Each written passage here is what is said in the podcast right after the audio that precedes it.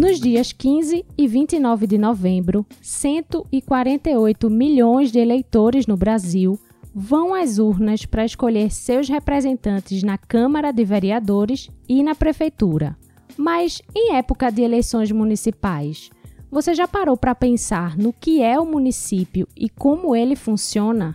E quais os desafios que a Covid-19 trouxe para a gestão pública municipal?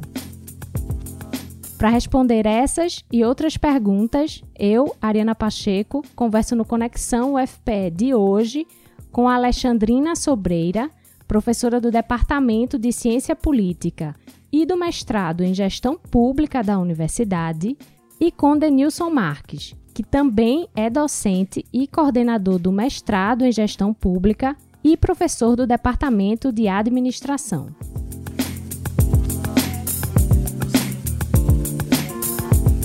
Alexandrina, o que é o município?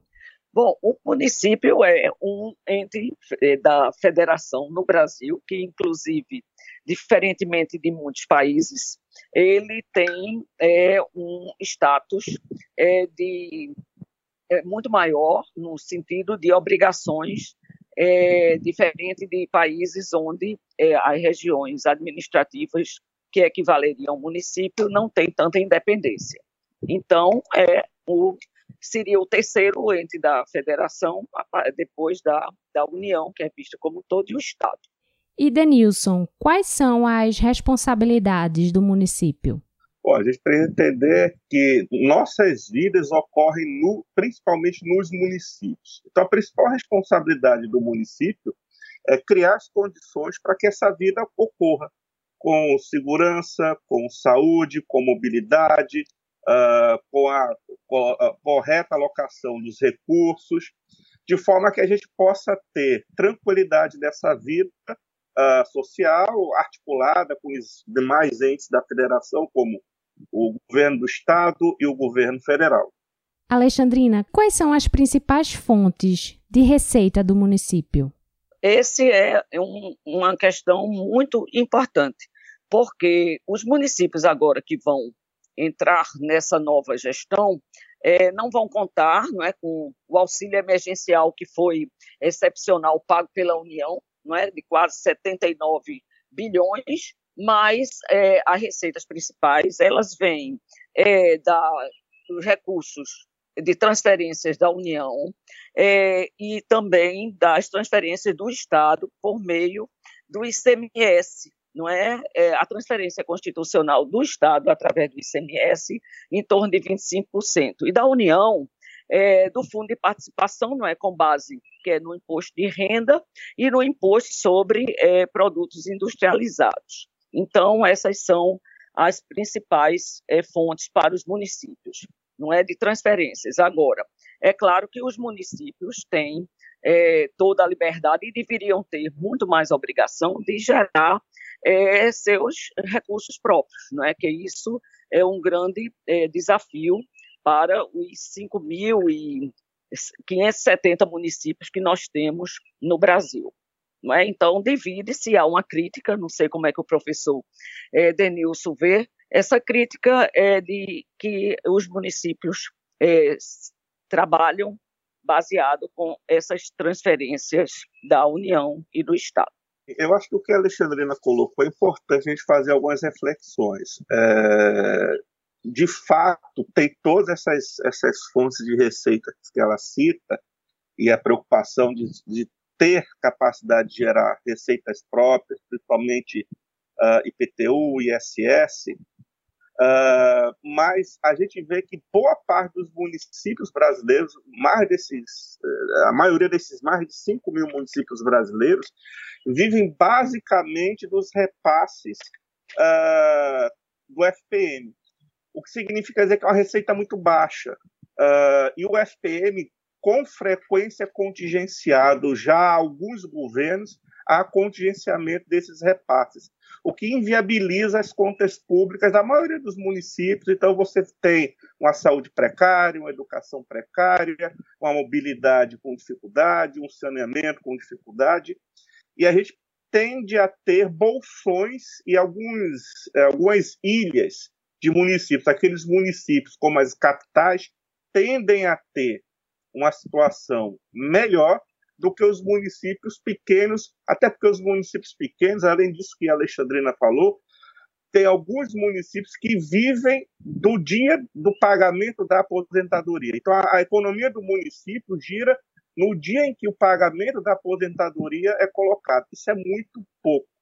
Isso não dá condição de você ter uma dinâmica social, uma dinâmica econômica capaz de dar uma qualidade de vida para a maioria esmagadora dos municípios brasileiros.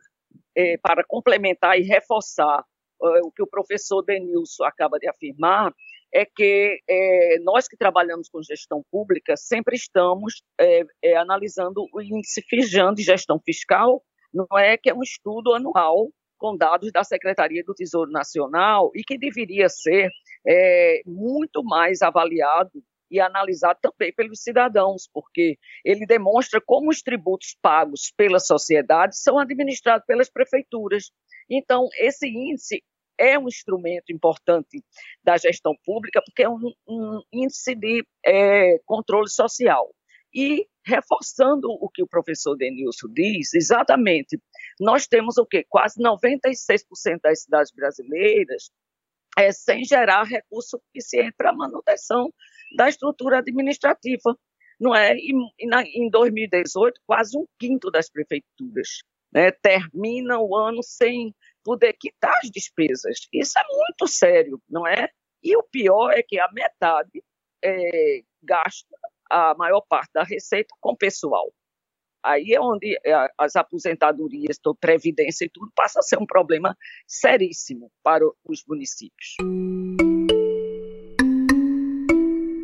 Tema que sempre volta para a pauta, que é a questão do pacto federativo, que é esse conjunto de regras que definem, por exemplo, obrigações e financiamento dos entes da federação. E um dos entes da federação é o município, como a gente já falou aqui. Então, nesse sentido, de fato, o pacto federativo precisa ser revisto? Na minha concepção, é, é, eu acho a ideia do pacto uma ideia interessante. Entretanto, eu acho que ela precisa ser, talvez, pensada nos detalhes, tendendo algumas especificidades. Por exemplo, uh, o tema é, educação e o tema saúde, que são os dois principais temas de qualquer sociedade.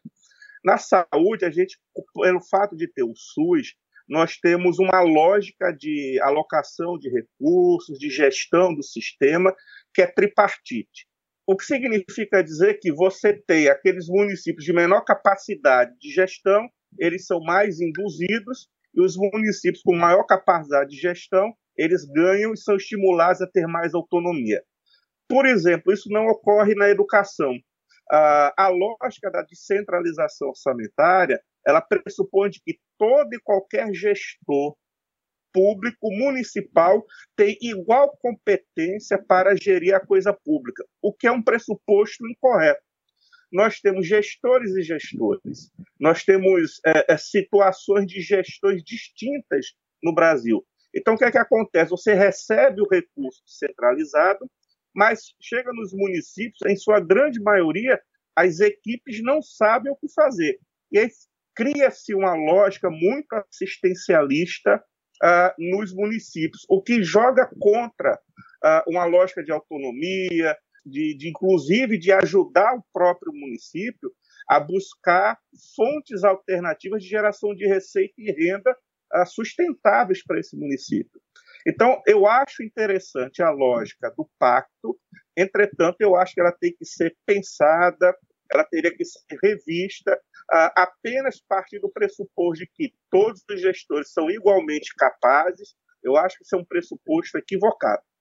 É, eu concordo, e esse arranjo federativo é, deve ser revisto, principalmente por conta é, da disparidade muito alta que existe entre os municípios, né, com mais de 80 mil habitantes, há, municípios que têm uma baixa renda per capita, é, piores indicadores de, na área de saúde, educação, segurança, né, como a gente é, já vem avaliando há muito tempo, e aí é como o professor Denilson é, diz, né, eles não vão ter condições de, é, até porque trabalham não é, numa situação, às vezes, de extrema pobreza, como a gente vê nas nossas, nos nossos estudos, mas eles não têm condição de uma gestão competente.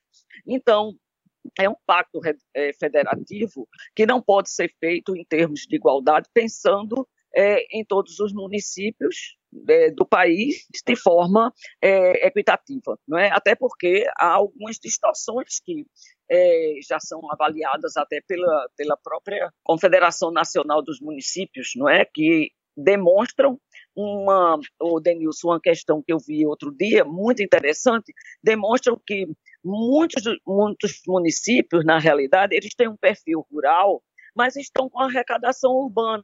Então, eles não têm condições é, de é, trabalhar e de ter uma gestão, digamos, é, consistente e que dê conta de toda uma agenda social que é mais cobrada pelos municípios, não é? Principalmente é, saúde e educação. Então, esse pacto tem que ser revisto. Eu acho que as federações e os, os conselhos nacionais é, podem ver não é essa questão da matriz urbana, não é dos de alguns municípios, quando na realidade eles têm uma vocação rural. E é nessa vocação dos municípios que reside uma grande é, dificuldade de trabalhar um pacto federativo de forma é, monolítica e homogênea. É, eu só queria fazer um complemento nisso que, que a gente está abordando, que a Alexandrina também chamou a atenção, Veja, uh, se a gente olhar a região nordeste brasileira e comparar, por exemplo, com a região sul, nós temos um gap educacional aí de aproximadamente uma geração. Ora, o que, é que significa dizer? A gente está vivendo hoje a geração passada, por exemplo, uh, em relação aos estados do sul do Brasil. Então, esse gap ele implica que você tem, no, no momento atual, como que a gente está passando de pandemia, de diminuição do ritmo econômico, a, incapacidade ou a falta de abstração suficiente para você pensar alternativas de geração de produção e de renda. A gente não tem uma gestão pública vocacionada para uh, as questões das mídias sociais, de como é que o, a mídia social ou a, essa sociedade virtual ela pode ser acoplada à sociedade geográfica, do ponto de vista de você trazer a geração de rendas como indústria cultural, como indústria de software, como indústria calcada em conhecimento intensivo. Isso tudo implica uh, que a gente ainda tem aqui no, no, no, no Nordeste, principalmente na, nos municípios nordestinos, muito aquela visão da vendinha. O cara monta ali uma vendinha, bota um pequeno comércio, e a gente vai para os municípios do sul, a gente já vê pequenos municípios com um tipo de turismo sofisticado, com um tipo de serviço de maior valor agregado sofisticado, com um tipo de uh, empresas trabalhando dentro das lógicas das redes sociais, o que você consegue atingir? Uma camada muito maior de um público-alvo para produzir renda para o teu negócio, sem necessariamente você ter o ponto físico. Essa diferença geracional que passa pela variável educação, ela respalda, ela vai resvalar na variável tecnológica, que é uh, uh, um grande elemento que causa essa diferença brutal uh, entre regiões no Brasil, o que passa pela vida dos municípios. Então a gente tem, na lógica do Pacto Federativo, volta a dizer, uma lógica interessante. Agora, ela precisa ser repensada, porque nem todos os gestores são igualmente competentes para pensar essas coisas. Ainda uma, é um gap maior é que existe, é, de acordo com muitos estudos também, uma é, reduzida capacidade de municípios que recebem elevadíssimas receitas per capita anuais por conta dos royalties, e esses royalties vêm de participações especiais petróleo, gás natural, não é, mineração, até é, a ocupação de é, áreas inundadas, como é o caso de Pernambuco. Aqui eu me lembro bem do, dos municípios de Jatobá, que são municípios como Jatobá pequenininho, mas que recebem muitos recursos. Aí você pensa o quê?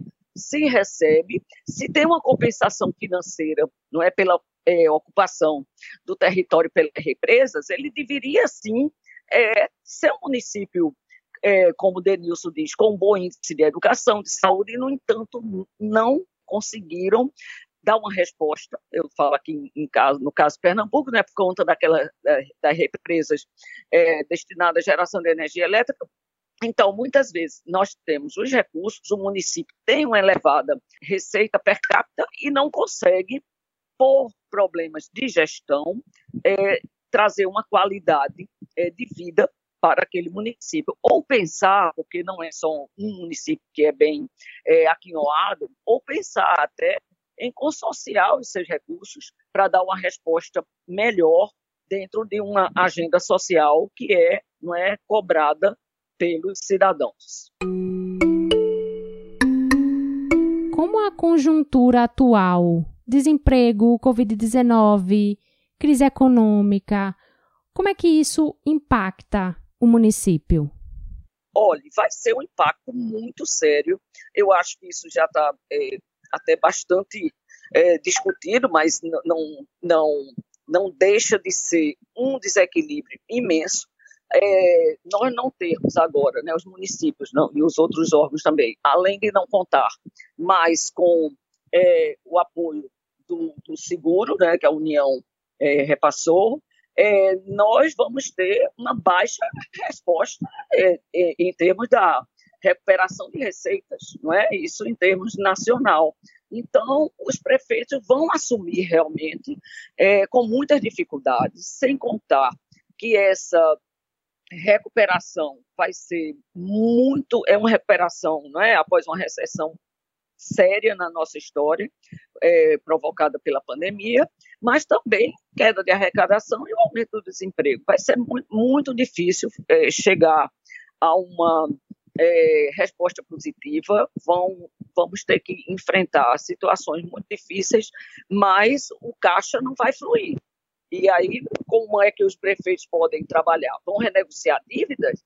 Vão ter que fiscalizar? É, e como é que vão recuperar essas receitas? Então, é uma é, situação realmente de, de altíssima é, dificuldade, muitas dificuldades, e que a gente aqui não tem uma resposta que não seja um quadro é, negativo, infelizmente. Seria um ciclo, né? A pessoa fica desempregada, não compra, não gera ICMS, a economia fica desaquecida, a pessoa desempregada não paga IPTU, e assim a arrecadação do município vai caindo e esse ciclo vai se repetindo, né? Eu, eu diria que além de ser um ciclo, Ariana, é, isso que a Alexandrina falou, é um ciclo é, vicioso neste momento. Uh, e aí a gente precisa contextualizar a, a, as importantes diferenças entre regiões. Por exemplo, o desempregado nordestino, ele tem baixa escolaridade. É diferente do desempregado do Sudeste e do Sul do Brasil, que tem um nível médio de escolaridade uh, acima. O que é que significa isso? Uh, se o nosso desempregado tem baixa escolaridade e o nosso empregado também não tem uma escolaridade elevada, significa dizer que a, o ritmo de desenvolvimento que a economia hoje mundial está exigindo será fundamentalmente calcada em soluções de inovação tecnológica, porque você precisa de uma relativa aceleração do processo uh, para voltar a, a, a, um estado an antes da, da pandemia. Nós não temos esse, esse público, quer seja para o mercado de trabalho, quer seja para o mercado de consumo. Então, o que é que a gente está vendo, é, Semana atrasada, nós tivemos um seminário na, na Federal, onde vários pesquisadores discutiram no, no Observatório da Covid essas coisas. Ah, o que, é que foi que a gente observou? Que, para além da pandemia do Covid, que isso tem uma, um, um, um, um, ciclo, haverá de ter um ciclo, ah, digamos assim, tão drástico que vem da economia os efeitos na economia ainda começarão a surgir. Veja, a Alexandrina trouxe um dado: o governo brasileiro ah, utilizou-se de 80 bilhões de reais de recursos ah, para segurar momentaneamente a, a, a situação da pandemia. A gente pode até discutir se esse valor é adequado ou não. Mas, independente disso, esses 80 bilhões, eles não são suficientes para o processo vindouro, porque é um processo de reaquecimento global, não é só reaquecimento local da economia. O que, é que significa dizer? Alguns insumos no mundo já estão muito mais caros devido ao poder de compra de alguns países em relação a outros. Então, nós tenderemos a ter no Brasil um acréscimo inflacionário seguido de um acréscimo de desemprego, e nós vamos enfrentar isso no Nordeste com déficits no nível de escolaridade. Então, a gente tem um quadro para do médio prazo, no curto e médio prazo no Nordeste, que não é um quadro dos mais interessantes, especialmente para esses novos prefeitos que vão entrar. Eles vão ter muitas dificuldades na gestão pública municipal, o enfrentamento, não é só de uma doença, mas dos efeitos econômicos e sociais que a pandemia no mundo todo está causando. E que a gente precisa ter esse olhar para o mundo porque isso vai impactar a vida de cada um em qualquer município do planeta. Então a gente está falando de um ciclo que, neste caso, ele é planetário e não apenas local.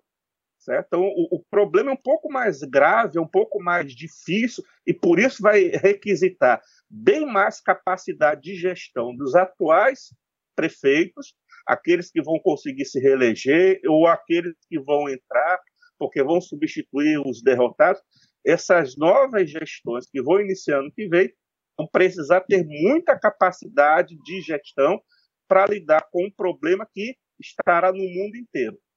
E nesse sentido, o que seria necessário para dar mais fôlego aos municípios nesse momento? É, como, como o Denilson é, frisou a questão da educação, é, nós temos que ver as, o outro lado também, que vai demandar é, uma adaptação da, das gestões municipais à volta, por exemplo, do trabalho presencial, o que isso custa. Não é? A instrução normativa federal já traz muitos elementos, você tem que ter é, instrução, tem que ter toda uma, uma, uma, base de higiene e tudo. Qual é o município que vai dispor de tudo isso para contar com a mão de obra que vai ser necessária voltar, não é verdade? Porque essa, esse ano, muita gente na universidade até diz que é um ano perdido, mas a gente conseguiu dar aula também de, de, de forma remota, mas não é isso, é, é o preparo também é, das, dos alunos, o preparo da mão de obra e, um, e, há também um elemento, que eu não sou da área de psicologia social, mas se criou uma inércia que nós vamos ter que quebrar, é, com muito mais é, é, muito mais garra, né? diria assim, como os alunos, com muito mais força, porque, é, de qualquer forma, a, o, o, auxílio da pandemia deixou as pessoas, é, é, a, organização das famílias ficou é, de uma forma mais diferenciada. Então, é um problema internacional.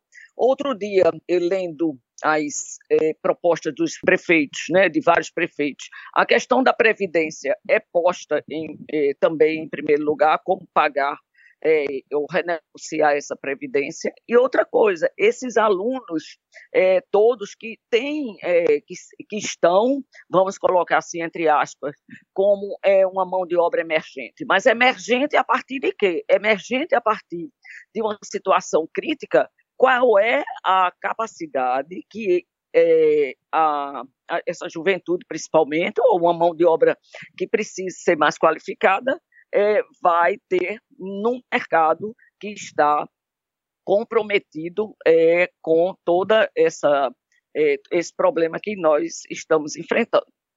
É, é, esse tema é tão amplo, Ariana, que assim, a gente teria vários elementos para trazer para pensar, porque está, de fato, vivendo um momento atípico no mundo, certo? Várias cadeias de produção foram interrompidas. E quando a gente fala de cadeia de produção, a gente não fala só da lógica do produto, mas inclusive da lógica humana uh, que se inscreve nessa, dentro dessas cadeias a preparação psicológica, a preparação emocional, a, a, a, o nível de relacionamento social que as pessoas possuem, a dinâmica dos relacionamentos sociais, várias dessas cadeias foram impactadas. Ah, veja, o e-commerce hoje, para algumas atividades, por conta da pandemia, migraram para o e-commerce com sinalização de que não vão voltar para o presencial. Aí isso volta àquele problema anterior. Os municípios, sobretudo no Nordeste, que ainda tem uma lógica muito fortemente arraigada a uma geografia, a estar fisicamente em um determinado local, vão ter mais dificuldades de entender esse novo processo produtivo mundial do que aqueles municípios onde essa lógica, essa capacidade de abstração já é mais palatável, onde os serviços de maior valor já se inscreveram, onde as pessoas descobriram através do e-commerce que é possível gerar renda, incluindo geração de receita para os municípios. Então, você vai ter dinâmicas distintas é, operando para e passo. Então a gente vai ver uma economia que eu vou chamar de envelhecida versus uma economia que está nascendo uh, para e passo caminhando. Uh, e nós vamos ter aí um, um, um, um problema interessante para interpretar. Eu acho que hoje no mundo não tem ninguém com uma solução de como é que vai lidar com essa questão. Então, a gente tem muitas variáveis para observar. A gente precisa interpretar esse fenômeno, entender a dinâmica desse fenômeno e ver a partir dessa dinâmica o que, que é possível traduzir em termos práticos, operacionais, para o mundo da gestão pública, capaz de dar os subsídios necessários para os gestores se organizarem. Será fundamental nesse processo, Ariana, a participação das câmaras de vereadores uh, para ajudar o processo do ponto de vista de criação de legislações inteligentes o suficientes para permitir que os municípios deem um passo adiante, certo? Então, não só a eleição de prefeito será importante, mas a eleição desses vereadores, porque você precisa do aporte legislativo para dar sustentação às ações do executivo. Então, a gente vai precisar ter uh, uh, um pouco de, de, atenção também nesse aspecto. De acordo, agora veja que a qualificação é, dos gestores e dos vereadores, né, eu, eu vi outro dia que, ah, em primeiro lugar, acho que é em Pernambuco, a qualificação deles é de é, agricultores, depois funcionários públicos, né, municipais, e muitos, quando são é, indagados qual é a sua profissão, eles dizem que são vereadores, porque não souberam fazer outra coisa na vida, sem a, a devida qualificação. Então, é, essa, essa questão legal é, e legislativa ela é muito importante porque muitas vezes o que é que os prefeitos né, é, fizeram foi tentar negociar também emendas parlamentares, não é? Que era para aumentar então essa essa receita municipal é, complicada e, e, já comprometida, não é, com é, com pessoal. Isso vai ter que ser revisto, até porque muitas dessas pessoas talvez não tenham mais nem capacidade de voltar para o serviço público e haja, então, um rearranjo é, da, do perfil do, no mercado de trabalho. Não é? E não é possível que a gente é, não reveja que é, entre os municípios, em 2018, se 96% não gerava receita suficiente, imagine agora. Então, é, eu creio que uma, uma saída, além de, de redefinir não é, esse, esse quadro é, e a qualificação também das câmaras é, de vereadores também é ver como é, trabalhar é, esses gastos sociais até de forma consorciada, porque são muitos municípios pequenos que criam, não é? E o, e o Brasil foi pródigo em criar municípios e até desmembrar municípios, por quê? Porque querem câmaras de vereadores desqualificados, e isso não foi só o privilégio do Nordeste. Então, é, acho que, no limite, é, a fusão de municípios, isso eu estou falando de uma forma muito teórica, fosse mais benéfica do que a, é, é essa fragmentação de 5.570 municípios que nós temos no Brasil, é, é, tendo que trabalhar agora numa transição muito curta para preparar novas agendas, não é? Porque a, a eleição foi é, adiada. Então, vão, eles vão ter dois, três meses para fazer essa transição sem uma qualificação, é, às vezes, muito é, apropriada para é, um, novo, um novo mandato, né, os novos mandatários, os que vão ser reeleitos. Então, é uma, uma questão também de gestão que pode ser vista a partir de uma reagregação de trabalho entre os pequenos municípios, que são muitos, não é? Que nós temos é, no país. É isso que a Alexandrina falou, Ariana, é, é, ela traz um elemento importante. Vê, o que, qual é o movimento hoje da maioria dos municípios? É desmembrar, é você criar um outro município, na maioria esmagadora das vezes, sem a menor condição do ponto de vista de sustentação orçamentária.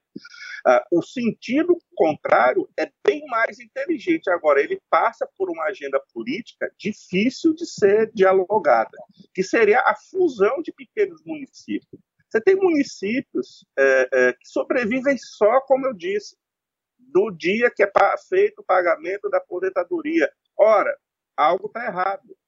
Era muito mais racional você pegar três, quatro municípios próximos, transformar num único com capacidade de gerar renda, do que manter quatro que não têm essa capacidade. Porque o que é que a gente precisa observar? Ah, haverá um problema um pouco mais adiante, que é um problema previdenciário nos municípios muitos municípios brasileiros não terão condições de bancar o seu aposentado municipal, certo? E isso é uma bomba que a gente está.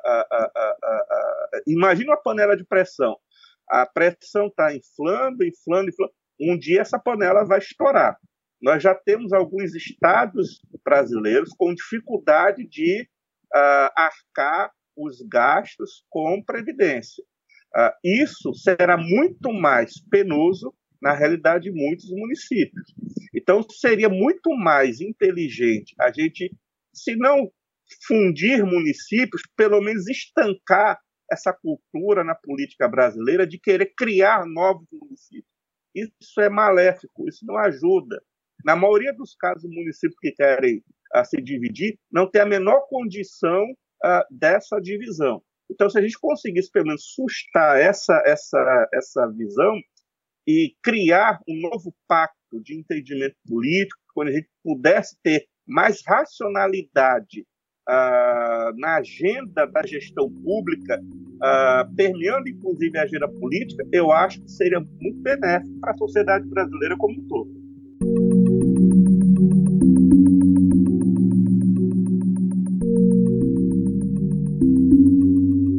Nesse momento de crise pelo qual a gente está passando, eu queria falar um pouquinho de um dado que chega a ser alarmante, que é o aumento da população em situação de rua. Em levantamento do IPEA, desde 2012, essa população cresceu 140%. E a tendência é que esse número cresça ainda mais quando esse momento de pandemia passar, né? A gente está falando aqui também dos impactos da Covid-19. Então, o que eu quero saber é qual é o papel do município nesse combate à miséria?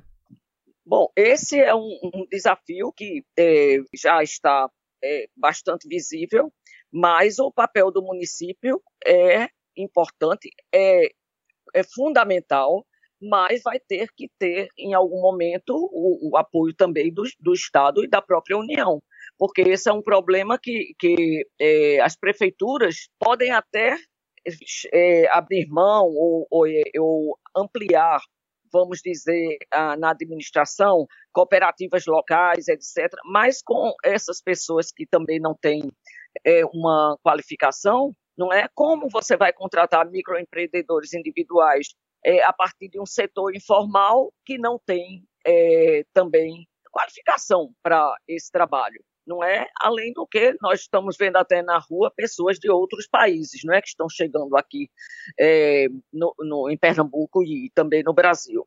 Então, é, essa, esse trabalho é, é, muito difícil. Eu não tenho um, uma resposta é, no sentido da responsabilidade municipal. Aí, nesse caso, é, nós vamos ter que fazer uma força-tarefa com o, a, o próprio Estado, não é? porque o Estado também tem recebido essas pessoas é, de forma é, descontinuada, quer dizer, em alguns lugares mais do que o outro, mas não temos assim uma solução. Mas o papel do município é, é fundamental, até porque isso é, põe a, a mostra a pobreza e a desigualdade desse país, que é o que, enfim, essa pandemia fez, foi colocar a, a, as claras a desigualdade desse país.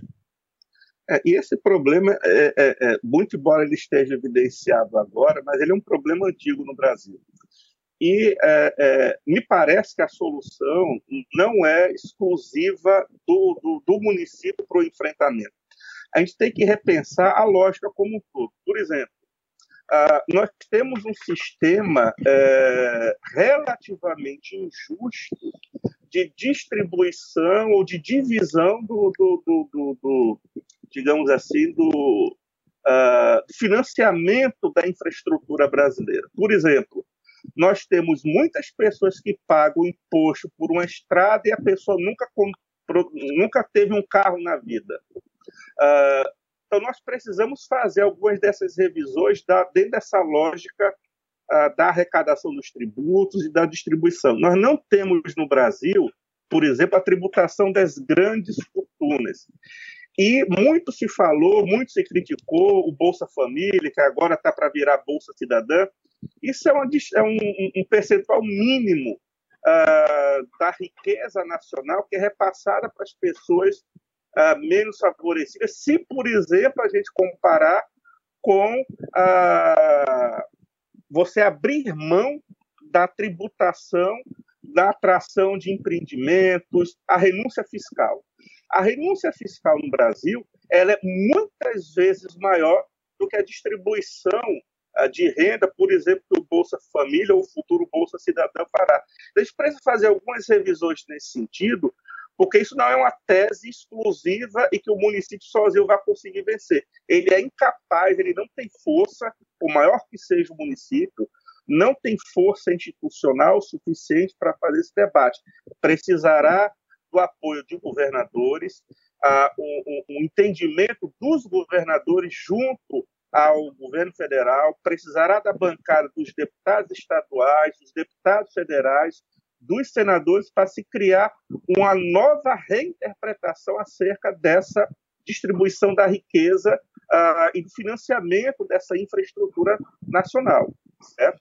Porque se a gente não fizer isso, nós vamos ter os problemas se acumulando, vai cair na, na, na conta dos municípios, mas infelizmente, neste ponto, os municípios sozinhos não têm condições de fazer esse enfrentamento. Por mais que alguns prefeitos tenham o ato de fazer uh, ou, ou, ou, relaxar na cobrança do IPTU para fazer a, as devidas cobranças dos tributos municipais, por mais que alguns prefeitos não tenham uma atitude um pouco mais contundente nesse ponto, mas esse, esse tema eles sozinhos não conseguem uh, resolver. É preciso de uma reinterpretação bem mais ampla. De acordo, até porque nós já temos, é, mesmo sem pandemia, é, já tínhamos uma situação que, para manter escola pública, saúde, é, o CRAS, né, que é o Centro de Referência de Assistência Social, é, o Centro de Referência de, é, Especializado e os serviços essenciais, eles tiveram que contratar pessoas, os municípios. Além disso, além dos é, funcionários que já trabalhavam, ainda houve a necessidade em 2018, antes da crise, é, de contratar pessoas. Então, o pagamento desse pessoal vai consumir, como a gente viu no início, é grande parte é, das transferências que chegam a esses municípios. Então, se já existia esse problema antes, imagine agora, não é? Sem contar que há municípios que têm é, uma, a, um aporte por é, habitante baixíssimo, não é? com, com receitas inferiores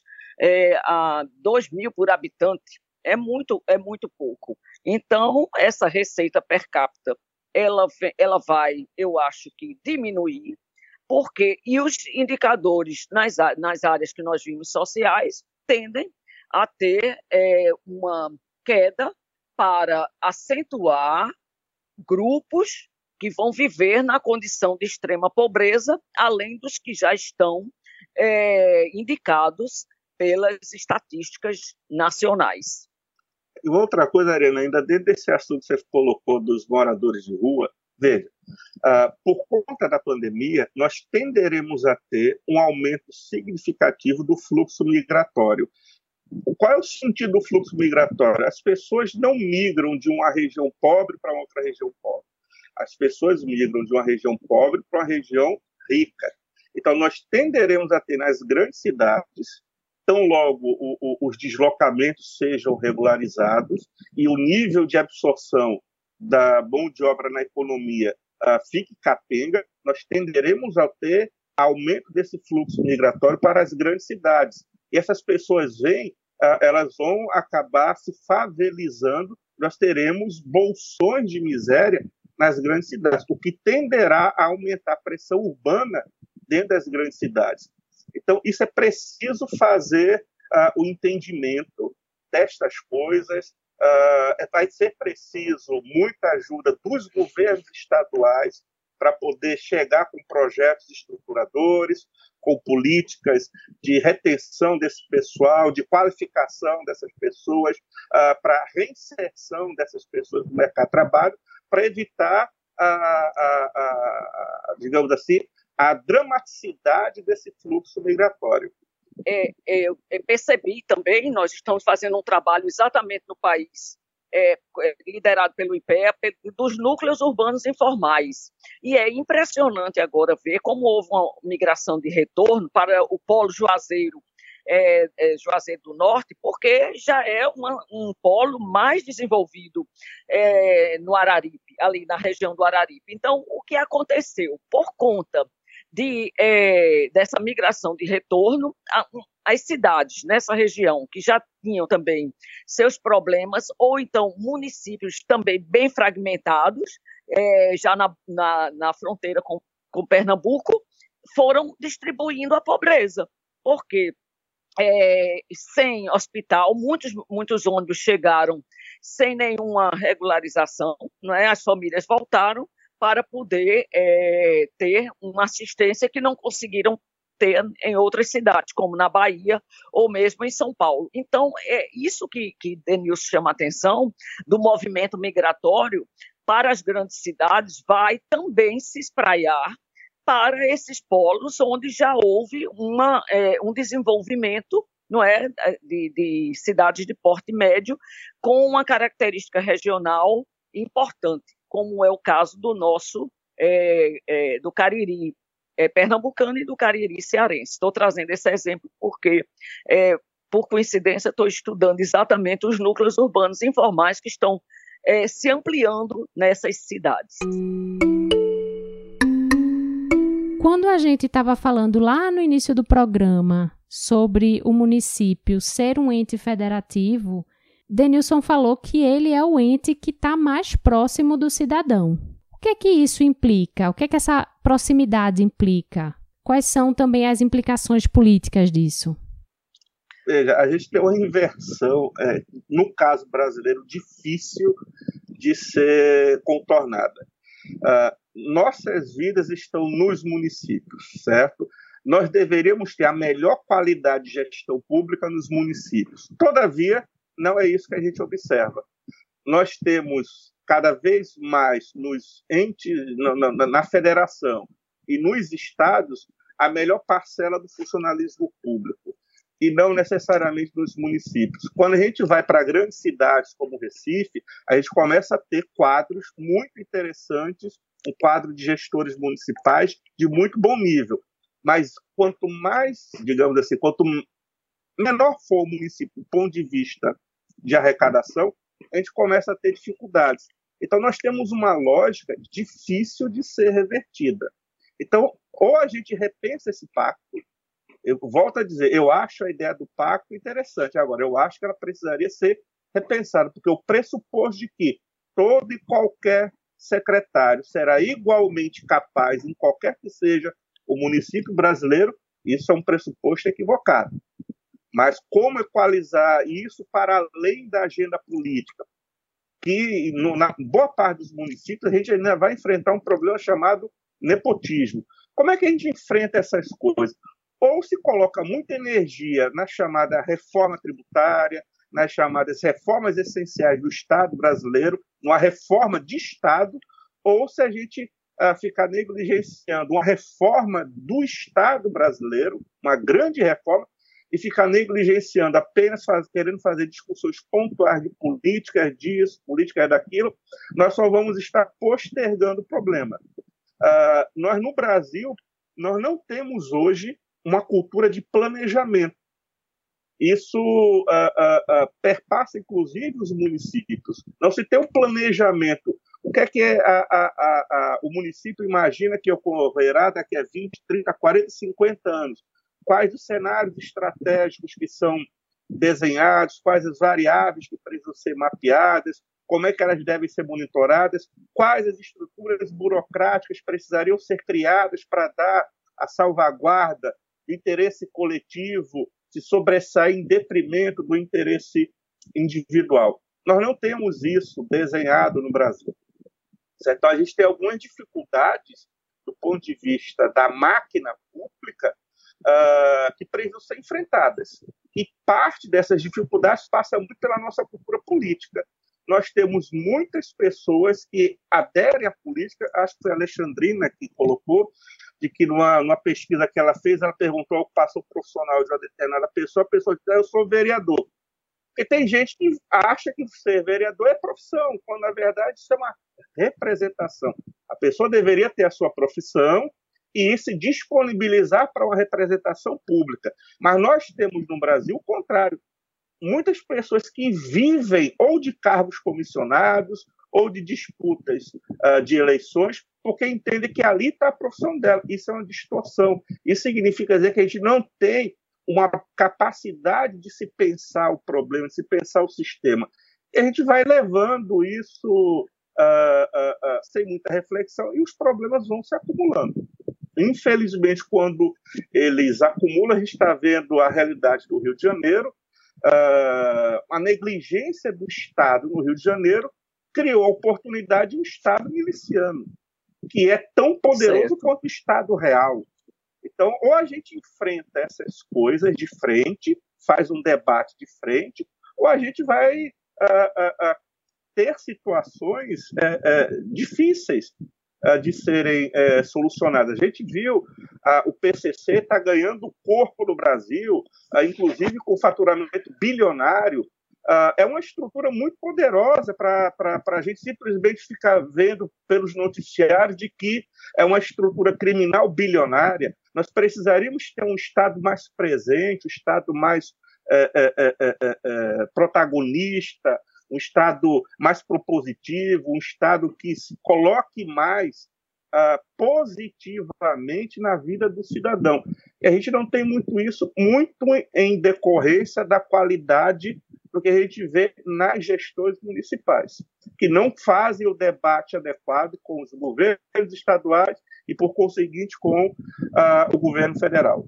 Por, por, isso que nós temos somente no país 0,7% total dos municípios que tem uma elevada receita per capita anual garantida. As outras são, como é, o, traz o argumento do professor Denilson, é, elas vêm é, num cenário de fluidez política, onde os arranjos são é, feitos das várias formas, até a moda antiga ainda do coronelismo. Se a gente quiser descer é, a, alguns lugares onde as oligarquias ainda estão presentes, como é que a, a gente vai fazer uma modernização de gestão em áreas onde ainda temos esses é, elementos que remontam a uma história bem antiga do, do nosso é, municipalismo no Brasil.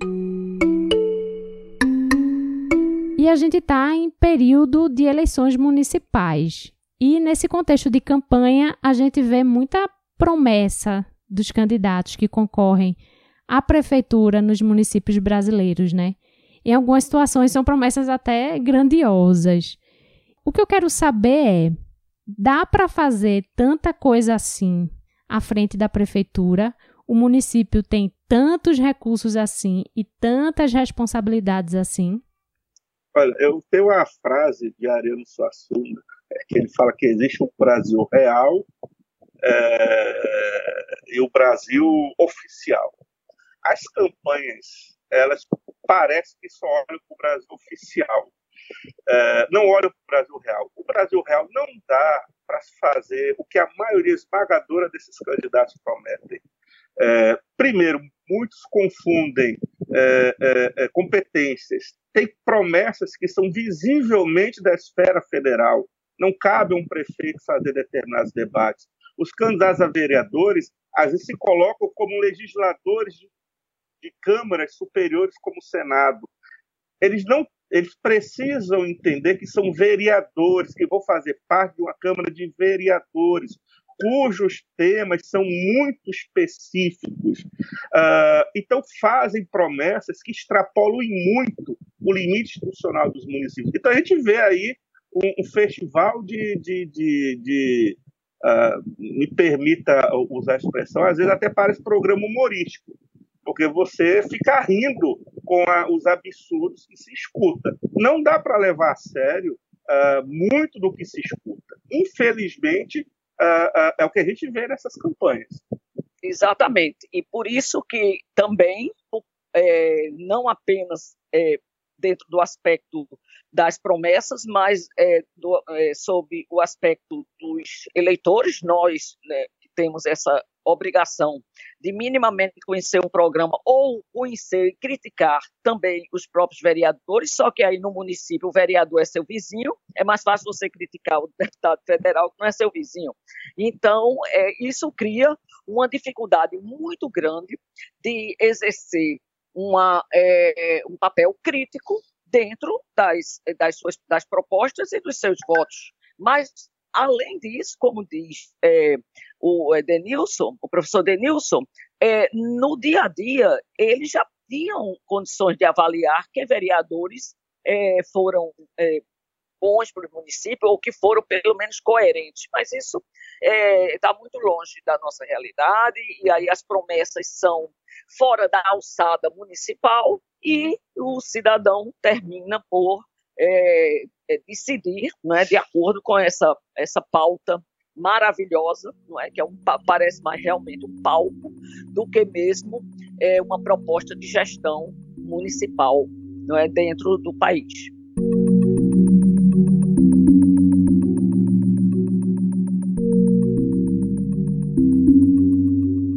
Alexandrina e Denilson, muito obrigada pela participação de vocês aqui no Conexão UFPE. Foi uma conversa ótima. Eu queria também aproveitar a oportunidade, Helena, agradecer você pela condução do debate, agradecer minha amiga professora Alexandrina, o prazer estar reencontrando ela aqui, tendo debates que nós tínhamos presencialmente lá no mestrado de gestão pública, e a gente está aqui à disposição para qualquer outra oportunidade, se vocês entenderem, a gente se coloca aqui à disposição. O mesmo é, digo para é, é, a UFPE, para a Ariana, e o prazer enorme também estar com o professor Denilson, é, colega é, de muitas discussões, até porque no mestrado de gestão pública nós tentamos sempre, né, professor Denilson, trazer todo esse debate para um nível profissional é, que muitas vezes a gente não tem condições de, de levar adiante como professores de outras isso, áreas, não é? isso, é? Então isso. foi um prazer, um prazer muito grande também estar aqui. Estamos, estamos à disposição.